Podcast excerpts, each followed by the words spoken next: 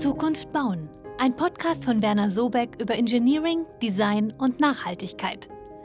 Wie sieht die gebaute Umwelt von morgen aus? Und was können wir schon heute tun, damit sie den Anforderungen kommender Generationen gerecht wird? Diesen und vielen weiteren Fragen gehen wir in unserem Podcast nach.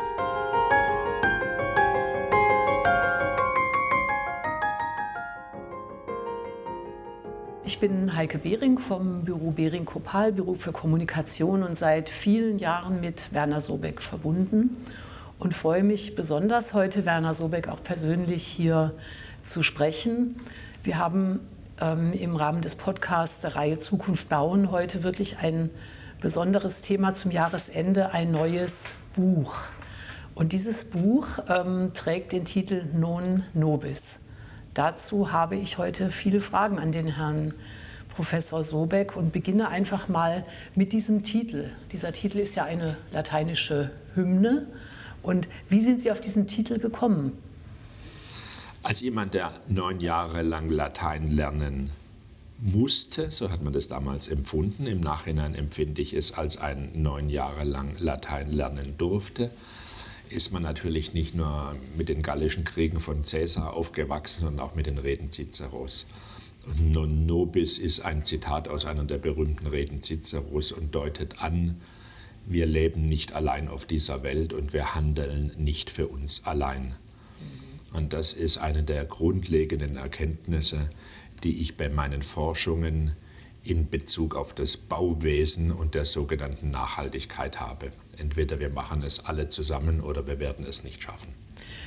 Dieser Titel umfasst also diesen Band, der jetzt erscheint oder sind noch mehrere Bände geplant? Wie haben Sie das ausgelegt? Ursprünglich wollte ich ja gar nichts machen, aber weil ich immer so gelästert habe, wenn die Professoren in Pension gehen, dann schreiben sie ein Buch, dann dachte ich, das mache ich mit Sicherheit nicht. Also Sie krönen Ihr Lebenswerk jetzt doch? Nein, ich sage es ganz ehrlich, es ist äh, durch Lesen und Fragezeichen ist bei mir eine Reihe von Zweifeln an landläufig immer wieder zitierten Zahlen aufgekommen in dem Kontext Erderwärmung und Emissionen, insbesondere aus dem Bauwesen. Und dann habe ich die Corona-bedingt sehr detailliert recherchieren können, weil man quasi ans Haus gefesselt war und habe festgestellt, ein Teil der Zahlen ist einfach nicht korrekt. Und dann dachte ich, ich schreibe das für meine Schülerinnen und Schüler auf. Mhm. Und je mehr ich aufgeschrieben habe, weil Corona immer länger gedauert hat, desto, wie soll man sagen, ausgedehnter wurden all diese Erkenntnisse, bis schließlich die Notizen für meine Schülerinnen und Schüler 150 Seiten lang waren. Und dann hat Herr Heinlein vorgeschlagen, wir mögen doch ein Buch daraus machen. Und aus der Konzeption dieses Buches war schnell klar, es wird so viel sein, dass es nicht in ein Buch passt. Also werden wir jetzt eine Trilogie herausgeben, deren erster Band betitelt ist mit einem Zitat von Joseph Beuys. Ausgehen muss man von dem, was ist. Das heißt, um dieses Buch wird es heute auch vor allem gehen. Es stellen sich ja viele, viele Fragen. Das macht sehr neugierig. Wenn Sie vielleicht mal diese Kernbotschaft gerade des ersten Bandes noch mal kurz in, in Worte fassen, damit ja, man das auch versteht, diese Komplexität. Ja, das erste Buch ist eine Darlegung der Ausgangsbasis, wie der Titel ja auch schon heißt. Hm. Es räumt auf mit einer Vielzahl von absichtlich und nicht absichtlich in die Gespräche, in die Diskussion, in die mediale Auseinandersetzung geworfenen Begrifflichkeiten, die teilweise so ausdifferenziert sind, dass sie von dem normalen Bürger, für den sie ja eigentlich gedacht werden müssten, gar nicht mehr verständlich sind. Also Sie möchten es, um Sie kurz zu unterbrechen, Sie möchten wirklich mit diesem Werk, so möchte ich es mal nennen, auch eine Allgemeinverständlichkeit haben, dass jemand, der nicht tief in der Materie steckt, tatsächlich ja. also die Chance hat zu begreifen. Das ist mir ganz besonders wichtig. Das nützt ja nichts, wenn man hoch ausdifferenziert in englischer Sprache in den Vereinigten Staaten publiziert. Ja, also Sie wollen wirklich den Menschen erreichen, alle Menschen. Ja, das ist die ja. nobelste Aufgabe eines Wissenschaftlers. Ja. Er hat auf der einen Seite mit der sogenannten wissenschaftlichen Gesellschaft oder auf Neudeutsch Community seine Ergebnisse zu diskutieren und zu verhandeln, aber auf der anderen Seite hat er auch denen zu berichten, die ihn finanzieren, nämlich der Bevölkerung. Ich finde, das ist ein spannender Ansatz, wenn ich mir ja, wenn ich mir das Buch anschaue, was ich schon gesehen habe, ist es ja sehr interessant illustriert, also auch mal ganz anders illustriert. Sie haben da einen Augenmerk auf eine andere Art der visuellen Darstellung gelegt. Ja. Das wäre schön, wenn Sie mal erläutern, was Ihnen dabei so durch den Kopf gegangen ist. Es war klar, dass wenn ich jetzt dieses erste Buch schreibe, was mit einem Umfang von ungefähr 280 Seiten ja nicht so ganz leicht verdaulich ist, intellektuell und vor allen Dingen, weil es ja eine Aneinanderreihung einer Vielzahl von Fakten und aufklärerischen Begrifflichkeiten ist, dass wir den Zugriff auf das Buch für die Bevölkerungskreise, für die es auch gedacht ist, weil es ist eben auch ein Sachbuch, attraktiv gestalten müssen. Und das kann nicht funktionieren, wenn wir das in der herkömmlichen Art der Aufmachung machen. Dann legt es jemand im Büchergeschäft einfach zur Seite. Was ist anders genau? Wie würden Sie sagen? Nun, wir haben äh, Elemente der klassischen Comic-Gestaltung, also aus den 50er Jahren Vereinigte Staaten, mit integriert. Und dankenswerterweise hat äh, Andreas Übele und sein Team, die uns ja bei allen unseren Büchern schon begleiten, das in wunderbarer Weise umgesetzt sodass das Buch nach meinem Dafürhalten eine hohe grafische Attraktivität hat, ohne an wissenschaftlicher Seriosität eigentlich nur einen Prozentpunkt einzubüßen.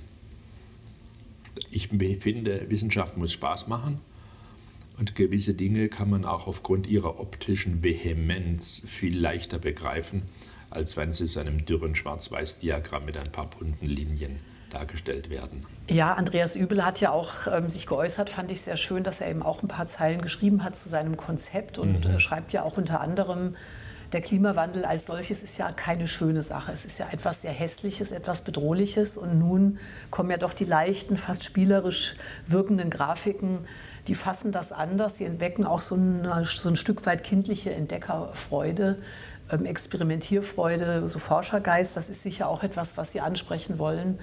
Ähm, dass man sich in das Thema hineinziehen lässt, auch auf eine positive Richtig. Weise. Ja. Also wir können ja nicht nur mit erhobenem Zeigefinger von Entsagung sprechen die ganze Zeit und wir dürfen nicht nur sagen, wir dürfen nicht. Natürlich dürfen wir vieles nicht mehr tun, was wir bisher taten. Aber um das zu erkennen, braucht es eben eines Moments der Rückbesinnung. Und diese Rückbesinnung muss auf eindeutig verifizierten Fakten beruhen. Und das ist das Buch 1. Und in dem zweiten Buch der Trilogie werde ich dann einen Ausblick geben über die verbleibenden Korridore, innerhalb deren menschliches Handeln überhaupt noch möglich ist. Wenn Sie von den Korridoren sprechen, da ja. unterbreche ich Sie kurz, weil das Thema, wie lange dauert etwas, beschäftigt uns ja in dieser Nachhaltigkeitsdebatte schon sehr lange. Wir sehen, es dauert alles länger als gedacht. Ähm, wie viel Zeit haben wir denn, um diese Veränderungen durchzuführen hin zum emissionsfreien Bauen? im Grunde genommen nur noch wenige Jahre. Und wenige ist eine einstellige Zahl. Hm. Wenn Sie jetzt abgleichen, wie viel Zeit wir noch haben, schauen Sie, das 1,5 Grad Ziel wird emissionstechnisch gerissen in ungefähr 6,5 Jahren, je nachdem, wie Sie das jetzt berechnen wollen. Wahrscheinlich ist es deutlich weniger, weil wir ja eine kontinuierliche Zunahme der Emissionen auf der Welt haben und keine Abnahme. Also sagen wir einfach mal 6,5 Jahre. Mhm. Wenn Sie jetzt sagen, okay, dann müssen wir, und das ist ja auch Teil des ersten Gesetzes zur Änderung des Klimaschutzgesetzes, mhm. bis 2030 in Deutschland und auch in Europa und faktisch auf der ganzen Welt, dort gibt es die Gesetze aber noch nicht, 65 Prozent Emissionen einsparen, dann ist das ein revolutionärer Vorgang, der den meisten Menschen überhaupt nicht bewusst ist. Wenn Sie jetzt sagen, okay, was bedeutet das auf das Bauwesen? Stellen Sie sich vor, Sie erfinden eine neue Art von Betontechnologie, mhm. mit der Sie diese 65 Prozent einsparen können, die Lösung also in der Hand haben. Dann würde es in Deutschland herkömmliche Genehmigungsprozesse der Zulassung für dieses bautechnische Element oder Material mhm. ungefähr sechs bis acht Jahre dauern, bis sie die Zulassung in der Hand haben. Das heißt, vieles ist ja natürlich eine Frage auch der, der, der gesamten Administration, Bürokratie, das Verfahren beschleunigt werden müssen. Ja, natürlich. Schauen Sie, wenn Sie einen Impfstoff, mit dem aber Millionen von Menschen geimpft werden, innerhalb von wenigen zu Monaten zulassen können. Mhm dann müsste man eigentlich auch Baustoffe, Bauteile und ähnliche Dinge innerhalb von wenigen Monaten zulassen können. Das bedeutet aber, Sie müssen diese ganzen Prozeduren auf den Kopf stellen. Was insbesondere in den hochentwickelten Ländern wie der Bundesrepublik Deutschland wahrscheinlich gar nicht möglich ist, weil es zu viele Leute gibt, die von der Komplexität profitieren. Also von der Langsamkeit des Prozesses. Unser Ministerpräsident hat gestern erwähnt in, einer, in einem größeren Gesprächskreis, dass er die, eine elektrifizierte Eisenbahnstrecke im Bodenseebereich jetzt eröffnet hätte. Und auf seine Frage, wie lange es denn gedauert hätte zwischen der Planung und der Eröffnung, bekam er die Antwort 40 Jahre. Hm. Also das, das Gleis war schon da und es ging nur um die Oberleitung. Und dazu brauchen wir in unserem Land 40 Jahre. Das klingt erschreckend. Ich habe auf der Fahrt hierher gehört, dass unser neuer Bundeskanzler ähm, gesagt hat, wir sehen als Gesellschaft einem tiefgreifenden Wandel entgegen. Ja. Das hat er aber nicht weiter ausgeführt. In Bezug auf die Bauwirtschaft möchte ich Sie fragen, inwieweit es auch tatsächlich so ist, dass der Einzelne etwas tun muss oder was hat es überhaupt mit der Gesellschaft dann auch zu tun?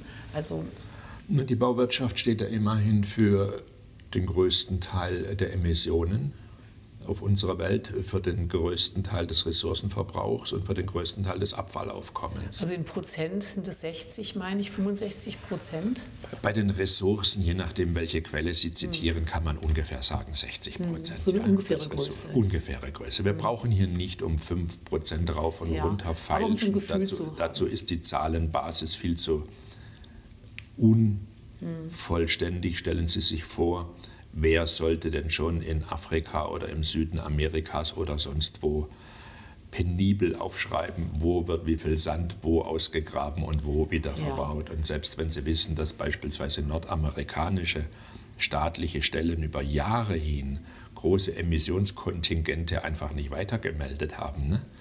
man könnte auch sagen, sie unter den Tisch fallen ließen, mhm. dann sehen Sie, um die politische Diskussion darüber mehr oder weniger stillzuhalten. Dann sehen Sie, welchen Komplexitäten Sie hier ausgesetzt sind. Also sagen wir, plus minus 5 Prozent wäre schon super präzise, dann steht das Bauschaffen auf dieser Welt für ungefähr 60 Prozent des Ressourcenverbrauchs, von den mineralischen Ressourcen 80, vom Massenmüllaufkommen 50 bis 60, von den, von den Emissionen, den Treibhausgasen ungefähr 50 plus. Mhm und vom Energieverbrauch ungefähr 35 Prozent. Ich vermute mal, dass diese Zahlen schon für viele Menschen eine Überraschung sind, weil sie nicht glauben, dass das Bauwesen schuld ist, sage ja. ich mal, an diesen hohen Zahlen. Aber die Frage wäre ja auch in Ihrem Buch, ähm, Sie adressieren ja auch tatsächlich an, an die Gesellschaft als solche. Sie, Sie adressieren ja auch an den Einzelnen, der seinen Beitrag leisten kann und umdenken sollte das stimmt doch, oder sage ich das richtig? Ja, zunächst mal spreche ich ihn nicht an, sondern ich schildere nur die Zusammenhänge. Aber schauen Sie, wenn Sie in Deutschland nach wie vor pro Tag ungefähr 45, 50 Hektar an Oberfläche versiegeln, dann hat es ja einen Hintergrund. Das ist der dringende Wunsch nach mehr Wohnraum, das ist der dringende Wunsch nach einer weiteren Spur an der Autobahn, das ist der dringende Wunsch nach Schallschutzeinrichtungen entlang der Straßen. Um kurzfristig und, und. zu entlasten. Hm? Ja, beziehungsweise um den Komfort des menschlichen Daseins zu steigern, also Stauzeiten auf der Straße zu reduzieren und, und, und. Das bedeutet aber allein in Deutschland, dass sie pro Tag ungefähr 20 Hektar landwirtschaftliche Nutzfläche versiegeln. Die Menschen essen ja deshalb nicht weniger das heißt, diese Fläche muss auf einem anderen Teil der Welt generiert werden. Mhm. Beispielsweise durch Roden von brasilianischen Urwäldern. Mhm. Und jetzt weiß man natürlich nicht, aber deshalb habe ich das in meinem Buch geschrieben, dass ein Urwaldboden ungefähr 35, 40 Prozent der Fruchtbarkeit hat wie ein deutscher Ackerboden. Das heißt, wenn Sie 20 Hektar hier versiegeln oder der Nahrungsmittelproduktion entziehen, dann müssen sie 60 bis 70 Hektar pro Tag an Urwäldern roden. Ja, und dann wird dort eben Mais und Soja und ähnliches angepflanzt, was dann wieder nach Zentraleuropa exportiert wird, damit man hier Viehzucht damit betreiben kann. Und jetzt merken Sie diesen ganz eigenartigen Kreis, der den meisten Menschen nicht bewusst ist, mhm. dass eine Komfortsteigerung hier zu einer Rodung von Urwald dort führt mit enormen Rücktransportemissionen von Soja und Mais, um hier die Kühe zu füttern. Herr Sobeck, Sie sind ja wirklich ähm, sehr präzise in dem, wie Sie auch die Szenarien aufzeigen. Was passiert wo, wenn wir unsere Komfortzone behalten wollen? Wer muss darunter leiden? Mich würde mal interessieren, Sie sind ja auch ein Mann der Lösungen. Sie haben immer bei komplexen Problemen auch durchaus ähm, sehr, sehr gute Ideen, wie man die Dinge in den Griff kriegen kann. Ich könnte mir vorstellen, dass Sie ja in Ihrer Trilogie auch auf diese Lösung oder auf mögliche Ansätze zu sprechen kommen. Und das würde ich gerne von Ihnen hören, was Sie da auch an, an Gutem zu berichten haben, weil man ja auch sehr schnell verzweifeln könnte. Ja, verzweifeln darf man nicht, obwohl es Anlass dazu geben würde. Aber man muss natürlich Optimist bleiben, sonst findet man nicht die Kraft die nächsten Jahre zu überstehen. Und die nächsten Jahre werden mit Sicherheit sehr, sehr schwierig werden. Ich werde Lösungskorridore auf der Basis dessen, was ich in Buch 1 geschildert habe, im Buch 2 aufzeigen. Lösungskorridore, das heißt die Grenzen, zwischen denen menschliches beeinflussendes Handeln überhaupt noch möglich ist. Ja, und das ist eine relativ komplexe Angelegenheit, weil es wiederum nicht nur auf das Bauschaffen allein beschreibbar ist, sondern Vorgänge innerhalb des Bauschaffens natürlich auch industrielle, handelspolitische und sonstige Implikationen haben. Natürlich können Sie beispielsweise auf der Welt mehr mit Holz bauen, aber das bedeutet gleichzeitig, dass Sie in der Papierindustrie in Engpässe hineinlaufen oder dass Sie den zwei bis drei Milliarden Menschen, die ihr tägliches Essen durch Verbrennen von Ästen und Ästchen warm machen, im Grunde genommen den Herd entziehen. Sie, Sie sagen, sprechen ja, ja, von, entschuldigen Sie, kurze Unterbrechung, ähm, Sie ja. sprechen ja von Korridoren. Das hat für mich schon so diese, diesen Klang, dass es ja doch nicht nur die eine Lösung gibt, sondern wahrscheinlich sehr viele unterschiedliche Lösungen, auch ja, je nach Regionen und wo wir sind. Natürlich, natürlich. Mhm. Also Sie können dann innerhalb dieser Korridore, können Sie Handlungs- Weisen skizzieren oder etablieren.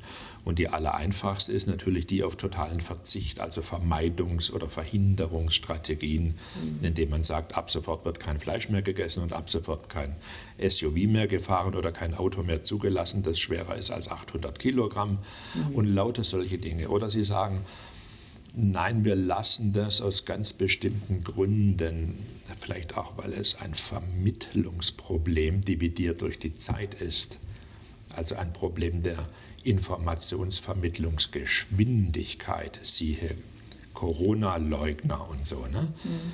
Also wenn man da nur lang genug redet, kriegt man die vielleicht auch überzeugt, aber nicht innerhalb der gegebenen Zeit. Und so ähnlich wird es auch sein beim Verzicht auf äh, den dritten Urlaub im Jahr oder beim Verzicht auf eine gewisse Größe von Auto oder beim Verzicht auf, auf, auf.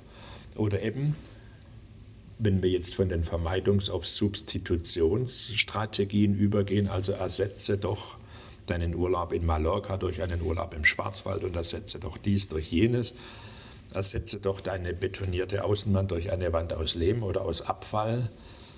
All diese Dinge skizziere ich dort auf. Wir haben multiple Handlungsstränge und Was wäre für Sie ein sehr starker Handlungsstrang? Es gibt ja vielleicht so einen, einen, Strang, der sehr viele Menschen mitnehmen könnte, wo man auch sagt, das ließe sich auch relativ gut umsetzen. Gibt es da so eine Vision? Nee, die gibt es nicht. Und zwar nicht aus Visionsarmut, sondern die Erkenntnis ist einfach die, dass wir in eine starke Regionalisierung des Bauens kommen werden, was die zu verwendenden Baustoffe betrifft, nicht die Baustile. Das ist eine andere Geschichte. Und zwar deshalb, weil wir ganz dringend Transportwege, die im Bauwesen vorhanden sind, den Menschen aber nicht bewusst sind, reduzieren müssen. Es wird eben in wenigen Jahren nicht mehr darstellbar sein, moralisch und auch nicht mehr finanzierbar, dass wir gewisse Baustoffe quer durch Europa fahren weil die mit diesem Transport verbundenen Emissionen größer sind als die Emissionen, die entstehen bei der Herstellung von Baustoffen. Mhm. Das heißt, die Argumentation Zement oder Beton dann als Folgeprodukt sei etwas, was für die Umwelt nicht positiv ist, wird schon dadurch relativiert, dass Sie sagen, ja, wie viele Emissionen tätige ich eigentlich, wenn ich einen Kubikmeter oder einen Festmeter Holz von Bulgarien nach Deutschland transportiere. Ja? So, und wenn Sie das alles mit in eine Bilanzierung mit hineinnehmen und nur so kann es ja funktionieren, dann stellen Sie auf einmal fest, wir müssen die Antransportwege für die Materialien und die Abtransportwege für den Abfall dramatisch reduzieren. Mhm. Das heißt, wir werden viel, viel mehr mit lokalen Materialien arbeiten. Mhm. Ähm, Sie hatten vorhin selber auch mal das Thema Holz erwähnt. Für viele ist ja so der Gedanke, ich baue mit Holz, dann baue ich gut, dann baue ich ähm, eventuell gesünder, wohngesünder, besser. Das ist ja auch was Problematisches. Wie stehen Sie speziell zum Material Holz auch? Ich liebe Holz genauso, wie ich andere Dinge liebe. Hm. Es kommt darauf an, wie Sie es wo für was verwenden. Und der zurzeit vorhandene Holzbau-Hype, der ist im Grunde genommen auf der einen Seite eine, ein Hype der Gutmeinenden, hm. weil man denkt, Holz ist nachwachsend im Sinne von Nachhaltigkeit. Ich fälle einen Baum und ich pflanze einen Baum, also ist es nachhaltig im Sinne des Herrn Karlowitz, also des Oberbergbaumeisters von August dem Starken in Sachsen und des obersten Forstherren, ein hochdekorierter Mann, der diese fundamentale Erkenntnis, die jeder Schwarzwald und sonstige Bauer schon immer hatte, eben in ein Buch gegossen hat. Daher die Nachhaltigkeit. Aber das ist auf unsere heutigen Verhältnisse viel zu kurz gedacht. Mhm. Weil wenn Sie mit Holz bauen wollen, dann müssen Sie natürlich dem Wald einen Baum entnehmen. Das heißt, Sie entnehmen dem Baum eine CO2-Bindungskapazität. Das ist also letztlich für die Reduktion der CO2-Bestandteile in der Atmosphäre ein schädlicher Vorgang. Und den können Sie nicht dadurch kompensieren, dass Sie einen neuen Baum pflanzen, weil dieser Setzling mit 50 Blättern, der bindet so gut wie kein CO2. Was dann entsteht durch das Fällen eines Baumes, ist die von mir als CO2-Bindungslücke beschriebene Drama, mhm. dass Sie im Grunde genommen etwas Negatives tun. Mhm.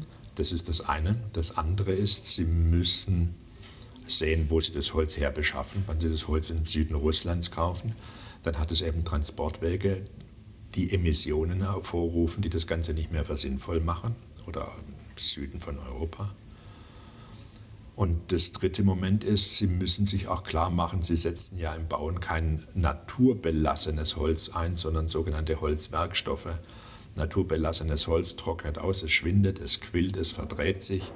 Und in jedem alten Gebäude können Sie die Risse die Verdrehungen der Balken an der Decke bewundern. Mhm. Nur will das ja heute kein Bau mehr, Bauherr mehr haben. Wenn Sie als Architekt ein Haus bauen, das nach einem Jahr so aussieht, äh, dann haben Sie eine Summe von Klagen am Hals, da werden Sie nur unglücklich. Also wird das Ganze miteinander verleimt, verklebt mit teilweise relativ hohen Kunststoffanteilen, was dazu führt, dass diese sogenannten Holzhäuser nicht mehr kompostierbar sind. Mhm. Die werden nach dem deutschen Gesetz sind die zu verbrennen am Ende ihrer Lebens- oder ihrer Nutzungszeit. Also auch das wird sicherlich für viele, die Ihr Buch dann lesen, die den Podcast hören, nochmal ähm, tatsächlich eine Problematisierung auch sein, was es heißt, eben mit Holz zu bauen. Das muss ja. man sich genau angucken. Haben Sie... Ähm, Und Sie müssen auch, wenn ich das noch dazu fügen ja. darf, die absoluten Mengen sehen.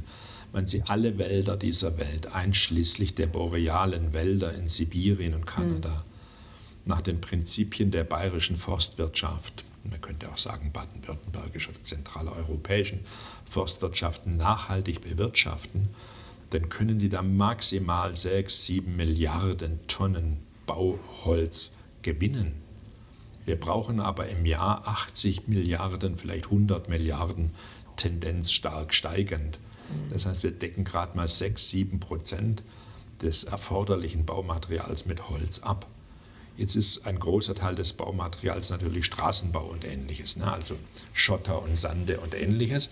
Aber trotzdem, das, was in die Gebäude einzubauen ist, ist viel, viel mehr, als die weltweite Holzwirtschaft bereitstellen kann. Und jetzt auf die Idee zu kommen, wir müssen mehr Bäume fällen, bedeutet, ja, sicher, dann können Sie den Anteil des Holzbaus an der gesamten Errichtung von Gebäude vielleicht von 5, 6, 7 Prozent auf 10, 11, 12 steigern. Aber sie schädigen die CO2-Bindewirkung der Wälder und machen im Grunde genommen dann etwas viel, viel schlechter, obwohl sie gleichzeitig meinen, sie tun etwas Gutes. Das ist ähnlich wie mit der Pelletheizung. Da gibt es auch Leute, die denken, sie handeln ökologisch.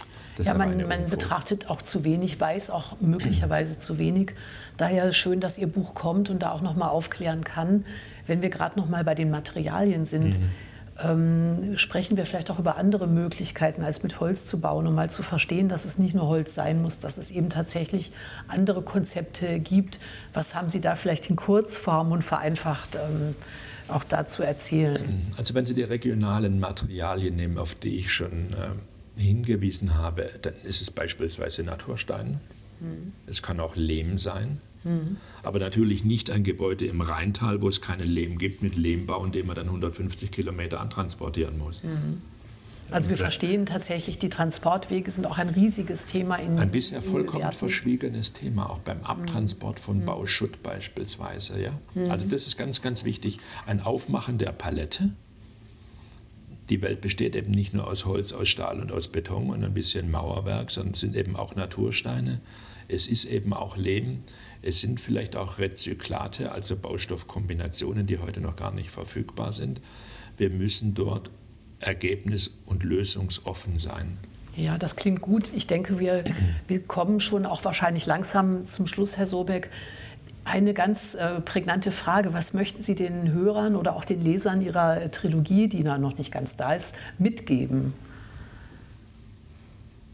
Mut, Erkenntnis und auf dieser Erkenntnis basierend den Mut, die Dinge selbst in die Hand zu nehmen. Es wird im Wesentlichen eine auch aus der Gesellschaft selbst hervorkommende Veränderung sein müssen. Sie können das nicht top-down machen.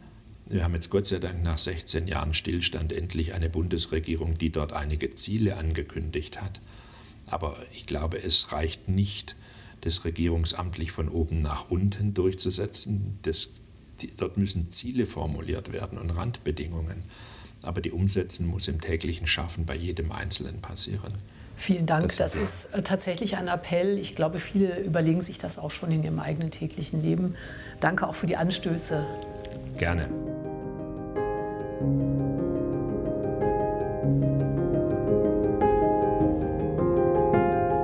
Das war Zukunft bauen, ein Podcast von Werner Sobeck. Weitere Informationen zum Thema findet ihr auf unserer Website unter www.wernersobeck.com. Vielen Dank fürs Zuhören und bis bald.